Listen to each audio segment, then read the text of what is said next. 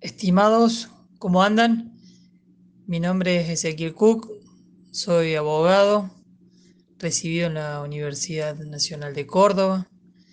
escribano recibido en la Universidad Siglo XXI, adscrito de la Cátedra de Derecho Procesal Civil de la Universidad Blas Pascal de Córdoba. Me desempeño en el Poder Judicial de la Ciudad de Córdoba, en el Foro de Niñez, Adolescencia Violencia Familiar y Género.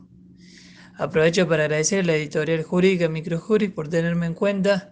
para comentar fallos relacionados con esta temática que tanto nos apasiona. En este caso nos toca analizar y reflexionar sobre un fallo de la Cámara Nacional de Apelaciones en lo Civil, Sala D, de fecha 6 de junio del 2019, en autos C, AJ y otros contra MMB Venia Supletoria donde la alzada confirma la sentencia que otorgó provisoriamente los cuidados personales de dos hermanos menores en forma cautelar al progenitor e hizo lugar a la autorización requerida por la tía de aquellos para radicarse con los niños en los Estados Unidos, Chicago, ya que la inestabilidad emocional de la madre y las diversas situaciones de violencia por parte de la misma contra los niños hicieron imposible lograr hasta ese entonces una regulación efectiva.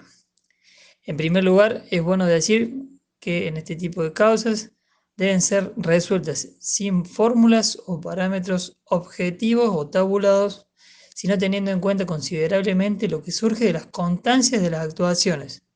como también de los principios que se encuentran en juego, los cuales son fundamentales para resolver este tipo de actuaciones, donde se decide acerca de niños, niñas y adolescentes,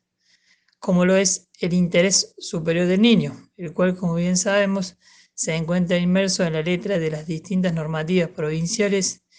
y nacionales de niños, niñas y adolescentes, como también en el artículo 3 de la Convención de los Derechos del Niño, Tratado Internacional de Derechos Humanos, con jerarquía constitucional suscripto por nuestro país. La primera cuestión del fallo a analizar es que tanto el juez Acuo como posteriormente la alzada Confirmando dicha resolución, resolvieron otorgar provisoriamente los cuidados personales de dos hermanos menores en forma cautelar al progenitor. Al respecto es importante mencionar que la regla en esta cuestión de responsabilidad parental es que siempre los hijos deben encontrarse bajo el cuidado de sus progenitores, es decir, de ambos progenitores, salvo, que, viviendo con ellos no pueden satisfacer sus necesidades esenciales o se encuentren vulnerados sus derechos más fundamentales. Además de esto, otra cosa a destacar es que conforme nuestro Código Civil y Comercial de la Nación, el cuidado personal como regla debe ser compartido, salvo que ello resulte perjudicial para el hijo o para los hijos, como es el caso que nos ocupa, y en base a lo normado eh, por la última parte del artículo 651 del Código Civil y Comercial de la Nación. Tampoco está de más recordar que estas cuestiones relativas al ejercicio de la responsabilidad parental pueden modificarse si cambiasen las circunstancias fácticas. En el caso que nos ocupa, los jueces decidieron disponer un cuidado personal unilateral al progenitor como consecuencia de las situaciones de violencia y el estado emocional inestable en el que se encontraba la progenitora, lo que motivó a que los niños no quisieran reencontrarse con su madre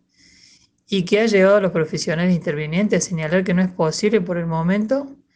por el momento en ese caso, la, eh, la revinculación entre la madre y los niños.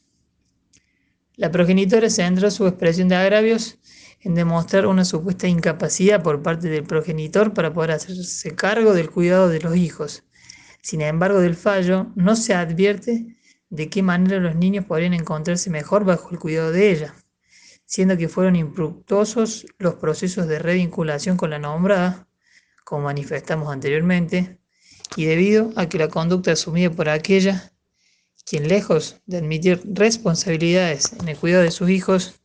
termina intentando buscar responsabilidades en el padre de los niños, en el juez de la causa o en la tutora especial que interviene en las presentes actuaciones. Los jueces también tuvieron en cuenta a la hora de resolver lo destacado en los artículos 642, 645 y concordante del Código Civil y Comercial de la Nación, respecto a que en casos de desacuerdo entre los progenitores, el juez debía resolver lo más conveniente para el interés familiar. Otra cosa que tuvieron en cuenta es la opinión de los pequeños, opinión que conforme a los nuevos cambios de paradigma introducidos en el Código Civil y Comercial de la Nación, resultan fundamentales a la hora de resolver. Otra de las cuestiones trascendentales del fallo fue que los magistrados fueron un poquito más allá, ya que, priorizando el interés superior de los niños, teniendo en cuenta la opinión de los mismos, la constancia de la causa, el compromiso asumido por la tía paterna y lo favorable que resultaría para los niños radicarse con la nombrada en los Estados Unidos, dada la situación familiar económica en la que se encontraba el progenitor, autorizaron el traslado de los niños a la ciudad de Chicago, de los Estados Unidos, con la nombra, teniendo en cuenta también que la progenitora no aportó elemento alguno que permita desvirtuar esta situación fáctica y tampoco ofreció una solución que permita superar las dificultades actuales y garantice una mejora en la calidad de vida de los niños en el futuro. No obstante aquello, no está de más aclarar que como regla general, los niños, niñas y adolescentes no deben ser despojados del cuidado de sus progenitores cuando dicha decisión se fundamente solo en cuestiones de mala situación económica. Al margen que en este caso en particular, correctamente los jueces observaron, conforme al interés superior del niño y la opinión de los mismos, que radicarse en los Estados Unidos iba a brindarles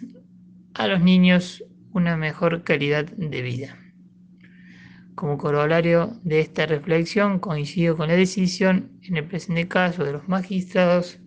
la que fue coincidente con los dictámenes de la Defensoría Zonal de la Comuna 2 de Recoleta, del Gobierno de la Ciudad Autónoma de Buenos Aires, del Consejo de los Derechos de Niñas, Niñas y Adolescentes, de la tutora especial que intervino en las presentes actuaciones, como la de los representantes del Ministerio Popular,